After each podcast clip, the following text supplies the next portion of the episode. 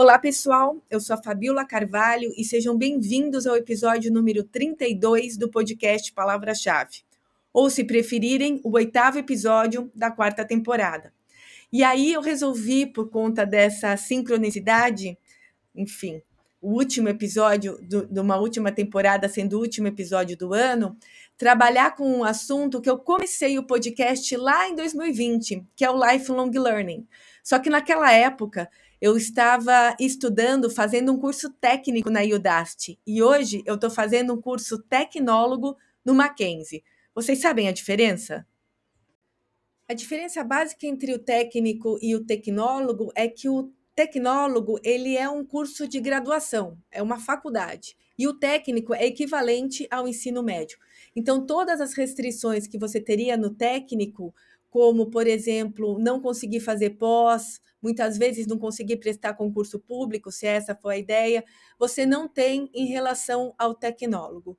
Outra coisa legal também é que o tecnólogo ele é mais como eu posso dizer, contemporâneo, ele trabalha conceitos mais novos, pelo menos nesse que eu estou fazendo no Mackenzie. Eu escolhi o Mackenzie porque eu já tinha estudado no Mackenzie nos anos 90, fiz faculdade de economia lá, e aí eu resolvi voltar. Mas, assim, tecnólogo você tem em várias instituições aqui no Brasil e também fora. A única coisa é que muitas vezes você tem que estar perto de um polo para fazer uma prova, coisa tal. Então, se você mora no interior, você pode de repente ver qual que é o, qual que é o polo mais próximo para você conseguir viabilizar. Outro aspecto super importante é a duração do curso. Enquanto uma graduação tradicional vai te levar no mínimo uns quatro anos para você se formar, você consegue em até dois anos se formar pelo curso tecnólogo, o que acaba sendo, entre outras coisas, mais barato.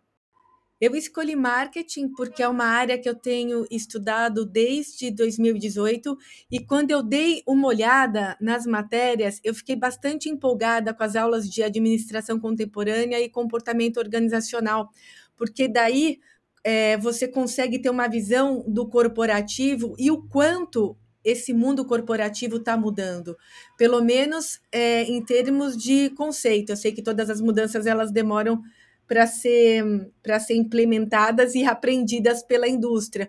Mas é muito interessante você saber que agora o foco numa fábrica, digamos assim, está no colaborador e o foco do, de um produto está no valor que o consumidor atribui a esse produto.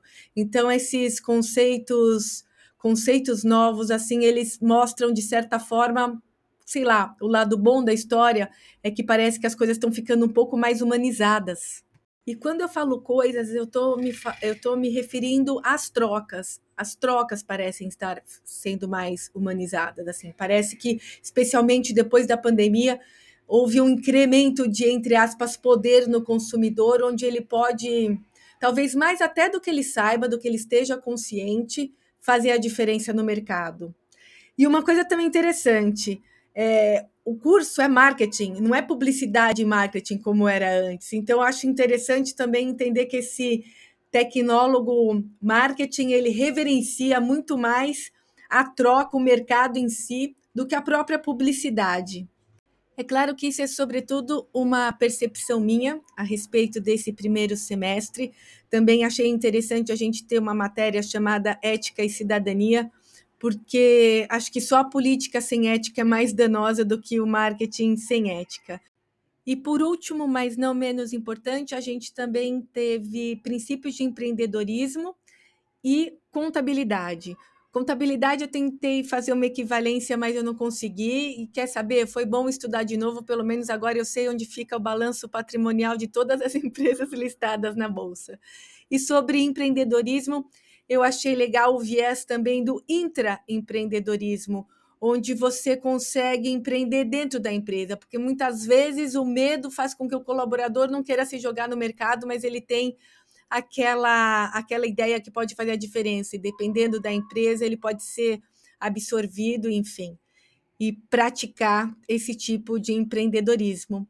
Então é isso, pessoal. Eu vou acabando por aqui. Desejo para vocês um super Natal e um feliz 2024.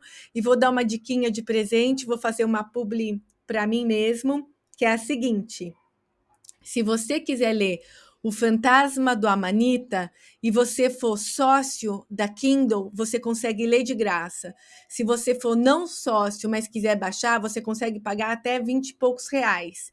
Só não recomendo você trazer o livro, porque ele vem de Orlando e a taxa de importação está mais cara. Mas é um livro onde eu abordo um case de marketing dentro de um navio que aparentemente era mal assombrado. Nos falamos em 2024.